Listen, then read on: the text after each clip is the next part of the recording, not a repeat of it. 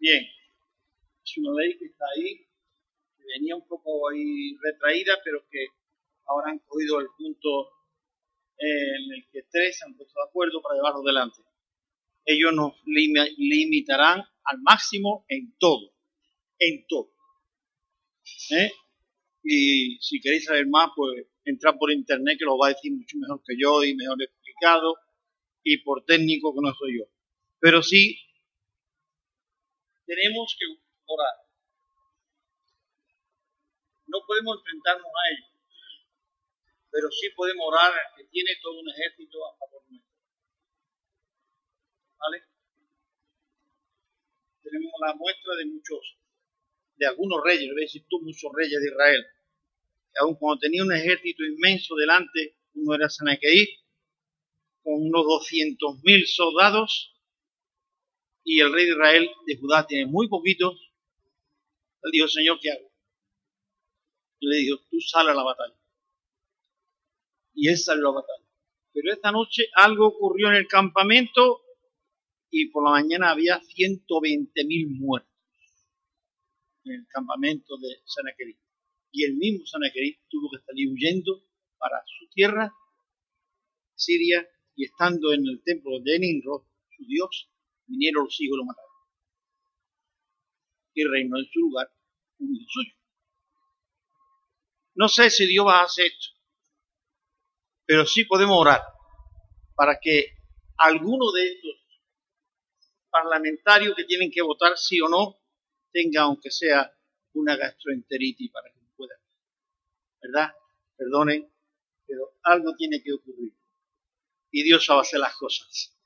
No es que yo quiera que se pongan malito nadie, pero bueno.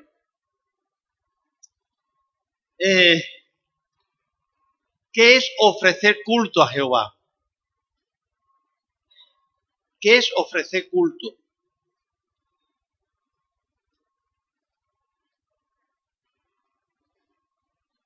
¿A qué habéis venido a la iglesia hoy?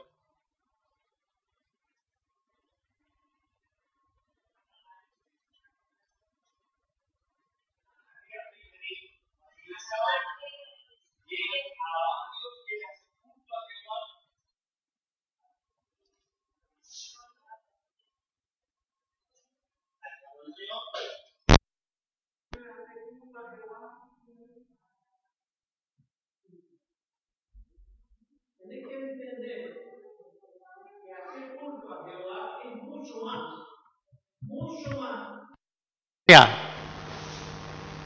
Lo único habitual a venir a la iglesia y sencillamente cualquier cosa es más importante que hacer culto a Jehová. Si cualquier cosa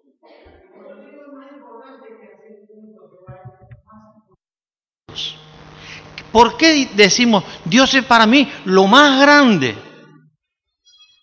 Si Dios es lo más grande, ¿cómo es que no te comportas delante de Él como el más pequeño para que Él sea el más grande? Venimos a veces a la iglesia de igual a igual. Como el joven rico que le dijo, maestro, bueno. ¿Y por qué le dijo bueno? Porque el Señor quería que él se diera cuenta que el joven también era bueno. Yo no soy tan malo, por eso de, tú a tú hablamos, ¿vale? Bien, vamos a leer unos textos y eso a veces nos ayuda. Bien, el salmo que se ha leído antes, el 122, dice, a ver, ¿Qué dice diciendo? No lo busque, no lo busque, ya está ahí los chivatillos chicos hablando. ¿Qué dice Salmo 122? Lo hemos leído aquí. Que yo me alegré con lo que decía, vamos a la casa de Jehová. Bien, esto se ha dicho unas hartas veces, se ha cantado unas hartas veces. ¿Venimos alegre a la casa de Jehová o venimos casi forzados? Dejamos compromisos por hacer en casa porque vamos a tener un encuentro con Dios.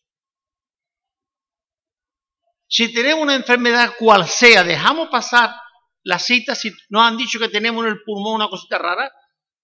y tenemos cita para el, lunes o el miércoles, se nos olvidará o lo traemos poniendo ahí en cartulina delante del espejo para acordarnos.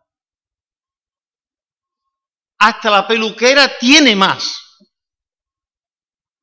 Cuidado, que a las 11 viene la peluquera. Cuidado, que a las 11 viene la peluquera. ¿Sí? Y cuando viene la peluquera, es porque te va a poner muy guapa porque va a ir a una boda. Cuidado que a las 5 es la boda. Y que no se te olvide. Cuidado. Qué importante. Bien, nos damos cuenta lo importante y Dios es lo más grande. Y tú lo dices con todo tu corazón, seguramente. Pero quizá no lo está creyendo. Efesios 5:14, vamos a empezar por ahí porque el Salmo no lo voy a leer, el Salmo 122. Y ya, como lo sabéis de memoria, ustedes lo vais a leer en casa.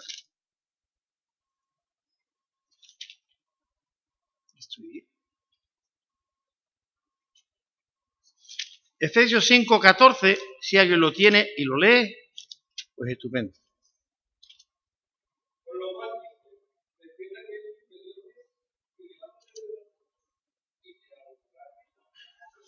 Bien, tenemos dos frases importantes. Tú que duermes y tú muerto. ¿Cuándo Jesús llamó a la muerte sueño? ¿Recordáis?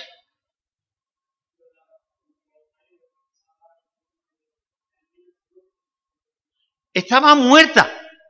Lázaro estaba muerto. Y Jesús dijo, está durmiendo. Vale. Cuando aquí dice, despierta de tú que duerme y te alumbrará Cristo. Quiero entender que muchísimas veces la poca apreciación que yo tengo de la grandeza y del poder y de lo que es Dios para mí, es como si tuviese dormido. No voy a hablar de muerto. Alguien de dormir. ¿Qué actitud tenemos? O determina mi asistencia al culto. Lo siento que no estamos todos hoy, pero bueno, tenía esto en mi corazón y tenía que, decirlo. ¿Qué determina mi asistencia al culto? ¿Que me encuentre bien? ¿Que no me duele la cabeza? ¿Qué determina mi asistencia al culto? ¿Que se hace largo y aburrido? ¿Que hay niños dando la lata? Pues pero ese junio, julio, agosto que no tenemos con dominicana. Nada más que niños. Sí. ¿Qué determina mi asistencia al culto? Es que tengo mucho trabajo. Es que tengo que limpiar el cuarto de baño porque lo tengo ya. Es que tengo que limpiar mi cocina porque la tengo ya. ¿Qué determina mi asistencia al culto? Todos los que tenían hoy un examen, porque están aspirando, eh, eh, han dicho, ¿para qué vi ahí? Hay 5.000 para 500 plazas. ¿Para qué vi ahí? Yo no voy. ¿Lo habrán dicho algunos? ¿Ustedes creen sinceramente que todo el que lleva un año preparándose va a decir, ¿cuánto hay? ¿500 plazas y 5.000? Ha estado allí y estará allí como está Miriam, está Ingrid y Jonathan Sosa. Están allí porque aspiran y creen que tienen una oportunidad. Tiene esto mucha importancia porque depende ahí, de ahí nuestra economía para mañana y que nuestros niños tengan su comida mañana. ¿Sí? ¿O para qué? ¿Para que le den un título? ¿Y le den 30 niños para que le caliente la cabeza? No. Tiene su futuro. Su futuro. ¿Cuál es el futuro que Dios nos prometió? ¿Qué estamos haciendo? nos presentamos, nos quedamos en casa porque me molesta uno, el otro y el otro, o me cae malamente. Bien, hermano, ¿qué es lo que realmente me motiva a venir al culto? Ahora, hay una cosita que esto últimamente hace unos añitos vienen por ahí. Los cultos son aburridos. Y si son aburridos ahora, fijaros hace 40 años, cuando Antonio y yo, y Emilio y María, más o menos, íbamos a la iglesia, y no sé si también Diego, no lo sé, allí con órgano y sin órgano, a capela, cantando cada uno mejor que Antonio Molina, cantábamos los himnos a Jehová, al Señor. A lo mejor éramos siete. Y allí estábamos siete a todo pulmón. Aquello que sí era aburrido. Aquello que sí era aburrido, hermano. Sin embargo, bueno, no sigo. Si Antonio o no, era aburrido los cultos, entonces, con aquello, María dice que no. Eran bonitos, era bonito. Caramba, cantábamos, oh jóvenes, venid, su brillante pabellón. ¿Eh? Antonio, tío, no. Era bonito. Y nos alegrábamos, y cantábamos, y salíamos contentos. Cultos aburridos. Por eso hay que poner alguna motivación, hay que innovar el culto, hay que innovarlo. Muchas banderas que se muevan por aquí. Mucho. Sacan mesero y hacen, ya. Innovaciones en los cultos. Danza, baile, que no te encuentra. Cada uno que haga lo que quiera hacer. Pero es que eso es atractivo para atraer. Bien, y que se conviertan, claro. Bien, algo más. Hay, y eso quizás no nos damos cuenta, nosotros, el Señor me quitó mis pecados. El Señor me quitó mis pecados. ¿Es cierto? A ver, ¿me los quitó o me, o me perdonó? ¿Me los quitó o me perdonó o me limpió? Agua. Pero lo arrancó de raíz. Como yo cuando arranco una hierba, mis pecados. Pero lo arrancó de raíz. Antonio, ¿sí o no? No. Con lo cual, en cualquier momento yo puedo ver que brota de mí una mala idea, un mal pensamiento, una mala actitud. Brota de mí. Yo no quiero, porque temo a Dios y no quiero. Pero es que no son como, como las palabras feas, que esas son ya. No, no, no, no, no. Es que hay actitudes que, salen de dentro de nosotros y tenemos que estar ahí todos los días peleando. Bien, pues hay un requerimiento por el apóstol Pablo que dice que debemos de llevar todos nuestros pensamientos y actitudes a los pies de Cristo. Dice, conducirlo como esclavo a los pies de Cristo. Y siendo allí el crisol, saldrá lo que Dios quiera. Bien, yo tengo un deseo en mi corazón sobre la iglesia, sobre el culto, y quiero llevarlo a cabo. ¿Vale? Y le hago una propuesta al consejo. El consejo lo de bien o lo de mal. ¿Acepta o no lo acepta? Vale. No pongo en duda lo que cada uno hace. Pero sí, fíjate, generalmente, generalmente, las propuestas van según conveniencia de alguien en general, casi nunca es mayoría, aunque luego se apruebe. Eso lo avala los años que llevo ya escuchando estas cosas. Pero sí le digo que cualquier idea, incluso de cambiar el orden del culto, deberíamos de consultarlo con el Señor del culto, que ni es el pastor ni es el consejo. ¿Me estáis entendiendo? O no me estáis entendiendo. Estamos poniéndolo delante del Señor sino Señor, nos parece oportuno que cambiemos el horario del culto, de la mañana a la noche, a la tarde. Nos parece oportuno. Vamos a orar por el tema, Señor. Queremos que tú nos guíes esto. Y que el Señor sea el que haga la campaña en el corazón de cada uno. Y que cada uno delante de Dios. ¿Cómo en vez de cantar cuatro alabanzas, cantemos catorce? Señor, buscando, buscando la dirección de Dios. Dice que todo pensamiento, actitud, dice Pablo, lo llevemos como esclavo prisionero a Cristo. Porque mis pensamientos no son sus pensamientos y mis actitudes no son las suyas. Porque dentro de mí habita un mal que me va siempre llevar a que yo busque lo mío. Pablo aconseja no buscando lo suyo propio. Y generalmente vamos buscando por ahí. Bien. Eh, hay una resistencia dentro de mí. ¿Para qué vaya al culto? Si va a llegar tarde.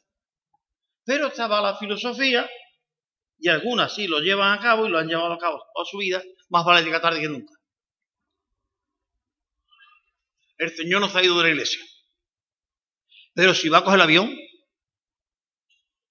el piloto no esperó.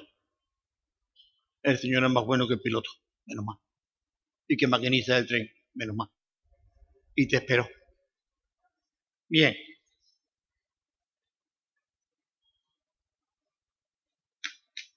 Algo más. El congregarse los domingos es un fastidio.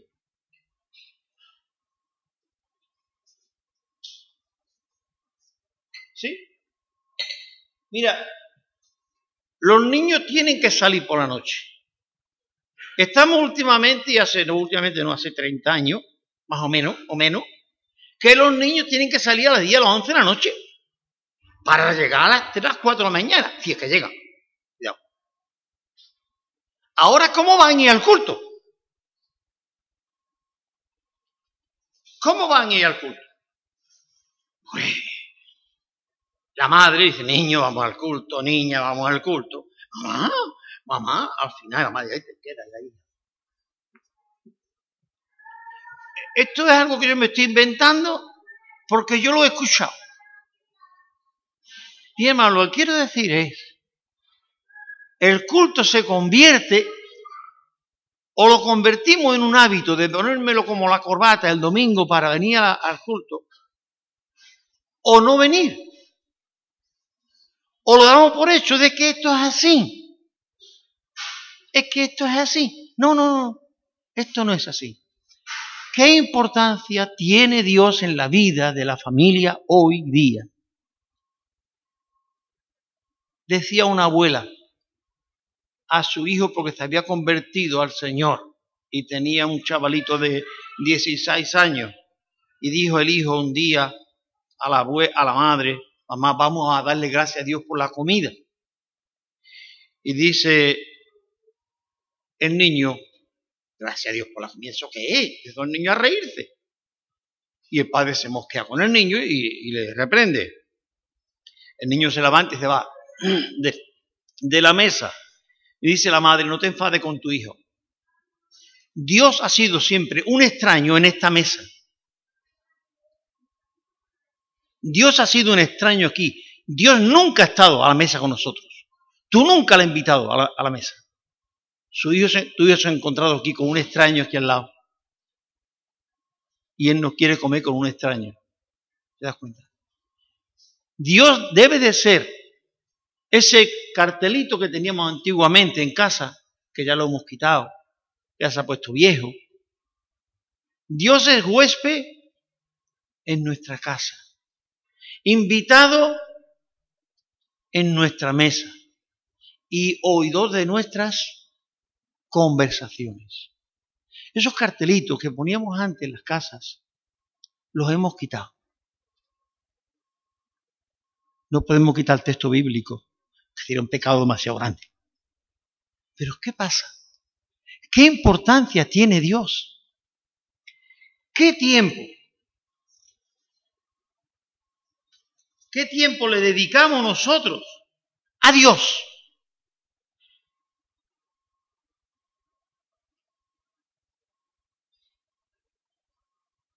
Piense, reflexione, ¿qué tiempo le dedicamos nosotros a Dios?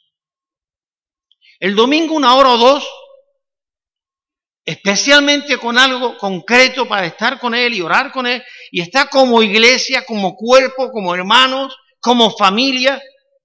Estamos ahí y ese tiempo que estamos aquí de una hora o dos horas como mucho, ¿no, ¿nos es gravoso?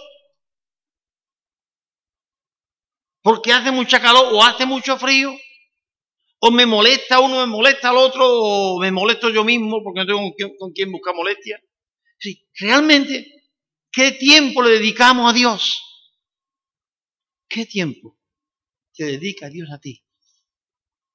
Ah, pero Dios, Él es Dios. Él es Dios, pero pagó por tu sangre. Bien, ¿qué tiempo le dedicamos nosotros a Dios? Si quisiéramos contabilizarlo, puede con un papelito en tu casa y muy honestamente, coge tu lápiz y dice, yo oro todos los días 10 minutos. ¿Sí? ¿10 minutos está bien para orar? ¿O sería 20? Con 20 minutos echamos fuera el día de oración, metiendo las tres oraciones de la comida. En el devocional le metemos una lecturita cortita, no serle muy larga, y ponemos 20 minutos o media hora. Vamos a ir sumando.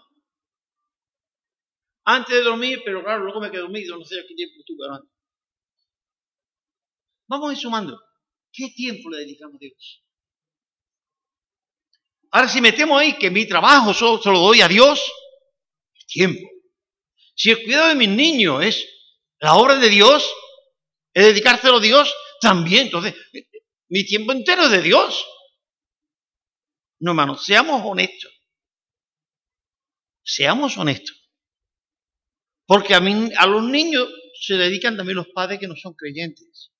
A sus esposas también se dedican los padres que no son creyentes. A sus trabajos también se dedican los padres que no son creyentes. Tú eres creyente, tú eres consciente, tú eres un hijo de Dios. Dios te ha perdonado, Dios te ha comprado con su sangre. ¿Qué tiempo le dedicas tú a Dios? ¿Es dónde vamos? ¿Qué es el culto y para qué venimos al culto?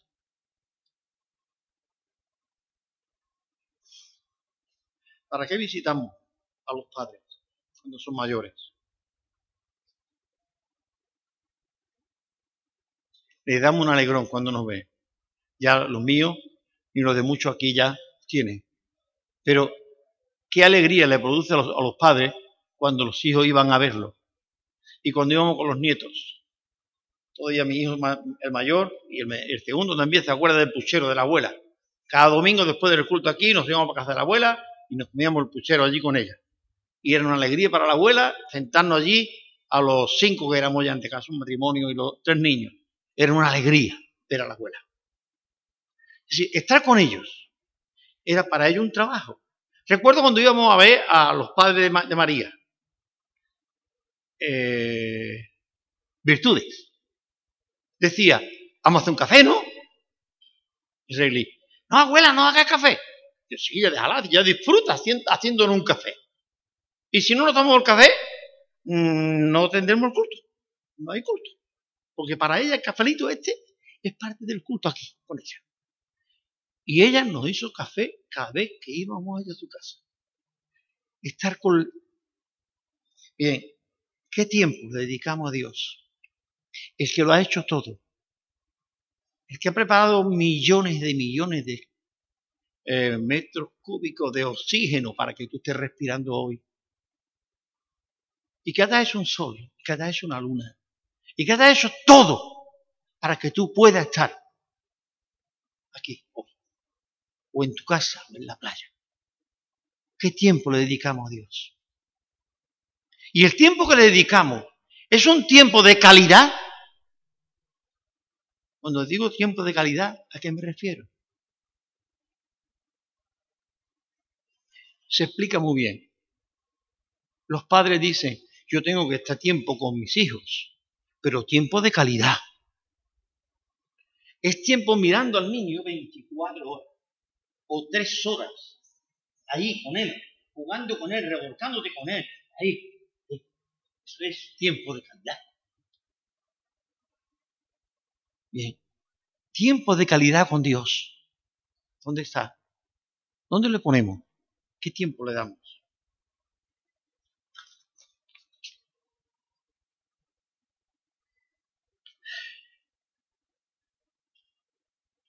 Cuando desenfocamos prácticamente lo que es el culto, cuando desenfocamos lo que es traerle un homenaje a Dios con mi vida, hay un texto, creo que lo apunté, creo que es Hebreos 12, quiero creer que es Hebreos 12, donde nos habla algo, quiero pensar que es Hebreos 12. Si alguien lo encuentra, versículo 1.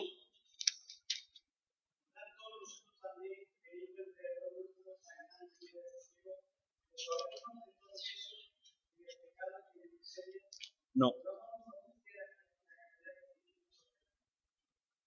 No era texto ese. Lo tendré por algún lugar, pero...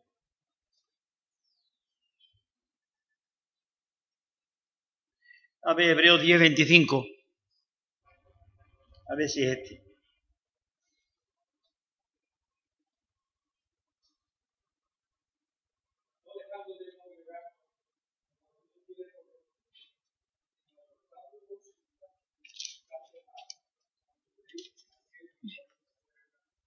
Bien, déjalo ahí porque este lo tenemos, pero entonces yo es que estoy desenfocado yo. Y creo que estamos, quiero creer ahora, ahora, en Romanos 12, si no me equivoco. Así que hermanos, os ruego por las misericordias de Dios, que presentéis vuestros cuerpos en sacrificio vivo, santo, agradable a Dios, que este es vuestro culto. Este es vuestro culto. ¿A qué venimos? A la iglesia. En el tiempo en el que no tenemos que hacer nada. Que en vez de quedarnos en casa, porque la serie es muy aburrida, me voy al culto. Además me voy a encontrar allí con mis hermanos voy al culto. Sencillamente. Si venir al culto es eso, quédate en tu casa. Venir al culto es encontrarte cara a cara con el mismo Dios y con la iglesia que Dios ha salvado. Y con los hijos, perdón la expresión, que Dios ha parido. Para que tú los ames. Y no hay una cosa más triste para una familia como era la antigua, de Dios e hijos, que llegara Navidad y faltara uno o faltara dos. Esto era una pena, apenas se podía comer, porque faltaba uno. Si se había muerto, mira, estaba muerto. Pero si estando en el pueblo y no vení a sentarse a la mesa, ¿eso qué sería para los padres? Pues hermano mío, la vida nos enseña muchas cosas. Dios está aquí en esta mañana. Aunque no hayamos cantado el coro que Dios está aquí tan cierto como el aire que respiro, Dios está aquí en esta mañana. Y está viendo tu cara, está viendo tu alma, tu corazón. Sí, Dios lo está viendo. Está leyendo tus pensamientos. No hace falta que tú se lo digas en voz alta. Él conoce el pensamiento. Sabe los juicios que estás teniendo ahora mismo. ¿Ha venido para qué? ¿Como parte de un hábito? Bueno, más vale este que otro peor. Pero ese no es la actitud. Cuando desenfocamos lo que es el culto, cuando desenfocamos que venimos al culto porque pertenecemos a una iglesia, no, tú perteneces al reino de Dios. Y tú te juntas con tus hermanos, los cuales Cristo murió por ellos y sufrió lo mismo que por ti. ¿Qué importancia le damos a los dolores? Curiosamente, hasta que las muchachas o las mujeres no, dan a luz, no sabe lo que pasó su madre por ella. Eh, ¿Me estoy equivocando? Si cuando tú pares te das cuenta de tu madre. Y hay circunstancias muy distintas ya. Que ella fue atendida por quien fue atendida. Y hoy tú vas a un hospital donde te muy bien. Bien. Cuidado con esto.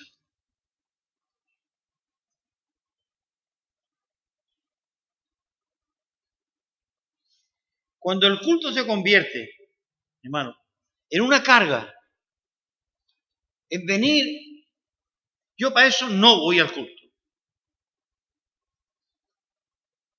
¿Sí? Nunca había escuchado eso. Yo para eso no voy al culto. Bien. Tú para eso te encuentras con Dios cargar. No podemos escondernos de Dios. Hay Romano 1, ya lo, ya lo doy en blanco. Romano 1 dice que por haberle dado la espalda a Dios, ¿cómo está el mundo? ¿Y por qué está el mundo como está? Porque hemos dado la espalda a Dios.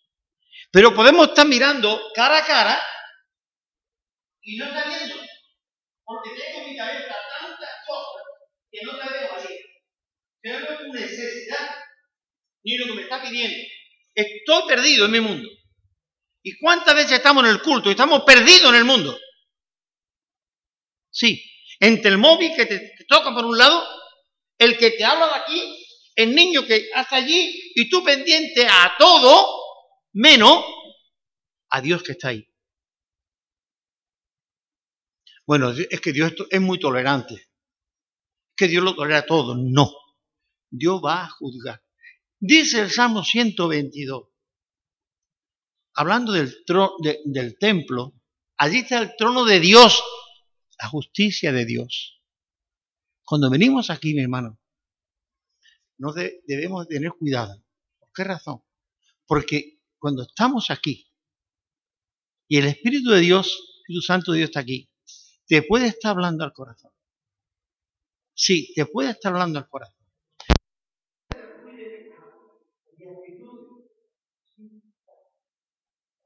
Y si tú sales del dices, no aprendido nada, es que viniste con los tapones puestos.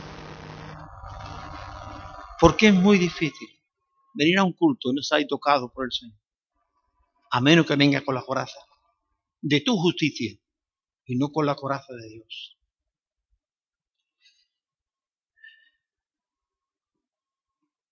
El congregarse para David era algo maravilloso. Sí, yo me alegré cuando escuchaba a la gente decir, vamos a la casa de Jehová. Tres veces al año era normal que todos los hebreos pasaran por allí. Era normal ir a la casa de Jehová mínimamente los que vivían lejos, pues no podían venir todos los días a la casa de Jehová. Los que vivían en Nazaret, pues estamos hablando de kilómetros. Entonces, pero tres veces al año ellos venían en general a la casa de Jehová a adorar a Dios. ¿Qué razón puedo yo tener para no venir al culto?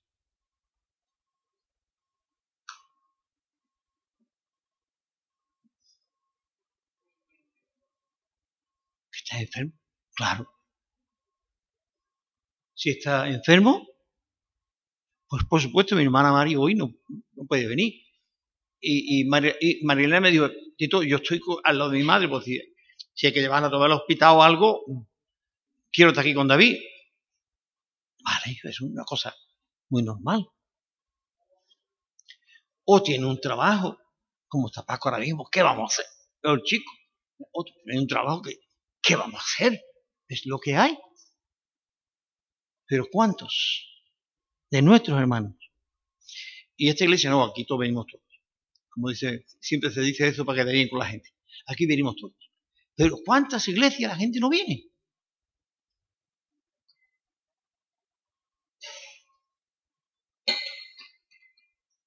Dice Pablo, no dejando de congregarte, ¿no lo leído tú, no Antonio? no dejando de congregarse, porque tenemos la costumbre, o la mala costumbre, de dejar de congregarnos. Mira, yo tengo una boda el domingo a la una. ¿Yo cómo voy a la iglesia? Yo no puedo ir a la iglesia el domingo, tengo una boda. Pero es que era tu noche. Y como la tuve anoche y tuve hasta las 4 de la mañana, ¿quién se levanta ahora para ir al culto? Además, es que me había quedado mío, para que al menos yo no voy. Pero es que el domingo por la mañana bautizan a mi sobrino. O hace la comunión mi niña, la niña de la vecina. ¿Cuántas excusas se podría poner? Pero, cuidado, estamos delante de Dios. Y desde el último, primero que estoy yo por este lado, todos estamos delante de Dios. Y Dios está leyendo los pensamientos. Y cada uno tiene que responder delante de Dios. La iglesia no la compone ni el pastor ni el consejo, sino la compone cada uno de los redimidos. Y a la hora de hacer culto a Jehová, es hacer culto a Dios, es venir a dar, rendirle homenaje a Dios.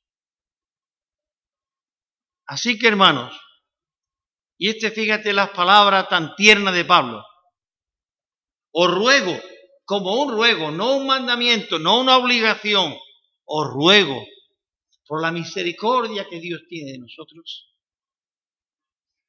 ¿Cómo sigue el texto? Os ruego por la misericordia de Dios que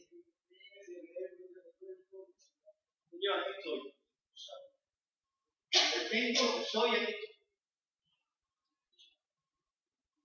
Presentar nuestra vida delante de Dios, lo que soy, lo que tengo. Hay iglesias que dicen, vamos a presentar nuestras ofrendas. No eh, vamos a pasar la ofrenda. Hablan de presentar la ofrenda. Yo lo he escuchado en otras iglesias, presentar su ofrenda. Y alguien viene pasando la bolsa, ¿no? Bien, Cuando salimos de casa, dijiste, mi ofrenda son 5 euros, por ejemplo. Yo he determinado poner 5 euros en mi ofrenda. ¿Vale? No lo voy a determinar para toda mi vida, porque la moneda se evalúa, se devalúa. Pero bueno, este domingo yo voy a poner mis 5 euros de la ofrenda. Anda, cuando vine el coche, me acuerdo que no traigo los cinco euros. ¿Me vuelvo? Se me ha olvidado el móvil. ¿Me vuelvo?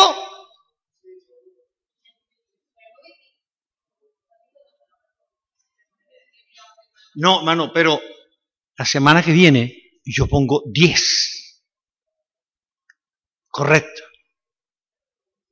¿Vale? Ah, bueno, pasa, hay que presentar la ofrenda. ¿Cuánto había? No sé, tiene ahí.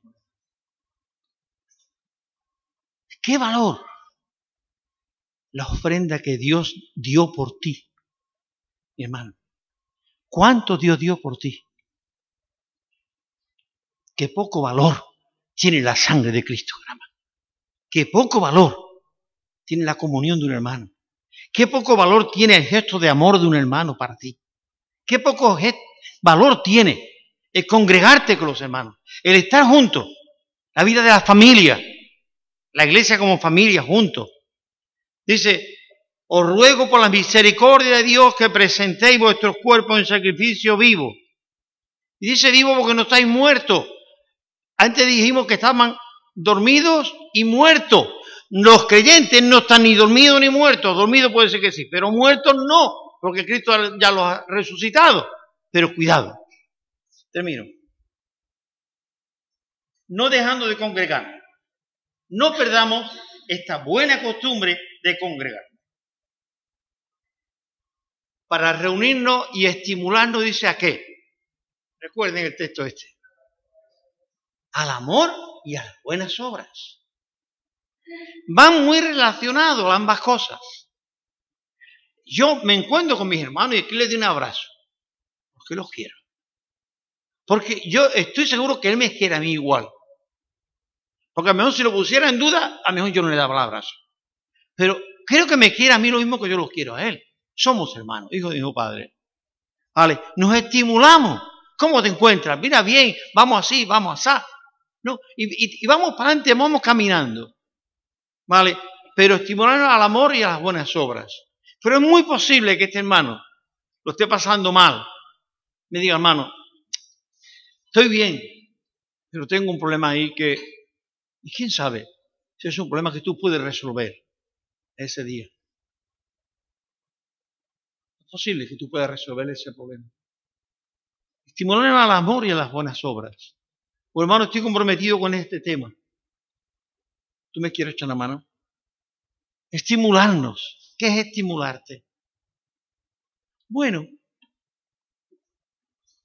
hay bebidas estimulantes. Hay pastillas estimulantes que te estimula, te pone 100, ¿verdad? El, el dice que es un estimulante, ¿no? Bueno, para estimularnos, dile a tu hermano que lo quiere, dile que lo ama y dale un abrazo con todo tu corazón. Díselo, no te quedes ahí esperando, díselo, ¿verdad? Para congregarnos, para estimularnos al amor y a las buenas obras. Y la clave para esto la encontramos en palabras de Pablo, que yo no te voy a decir el sitio donde está, para que tú lo busques. Y dice que,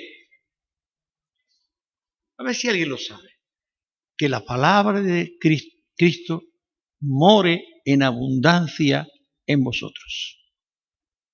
Que la palabra de Cristo more en abundancia en vosotros. Que la palabra de Cristo esté ahí, en ti. Que tú la escuches, que tú la cantes, que tú la hables, que tú la repitas. Esté. Porque si no hay esos pensamientos, habrán otros. ¿Vale? Vamos a orar, hermano, y vamos terminando. Señor y Padre, te adoramos y te alabamos a ti, Señor del cielo y de la tierra. Pedimos tu bendición, mi Dios, también, sobre tu iglesia en esta mañana aquí y allá, donde quiera que se esté congregando y compartiendo tu palabra. Queremos, Señor, que tu Espíritu Santo nos esté guiando, enseñando y viviendo dentro de nosotros, Padre, con toda libertad. Perdona todos nuestros pecados, Señor, que son como manchas en nuestras vidas, que no te glorifican a ti. Y dan una mente abierta, Dios, despierta, no dormida, sino una mente despierta, para saber estar pendiente de las acechanzas del diablo. Mi Dios, te adoramos y te bendecimos a ti. En el nombre de Jesús, para su gloria te lo pedimos. Amén. Mi bien, hermanos, que Dios nos bendiga.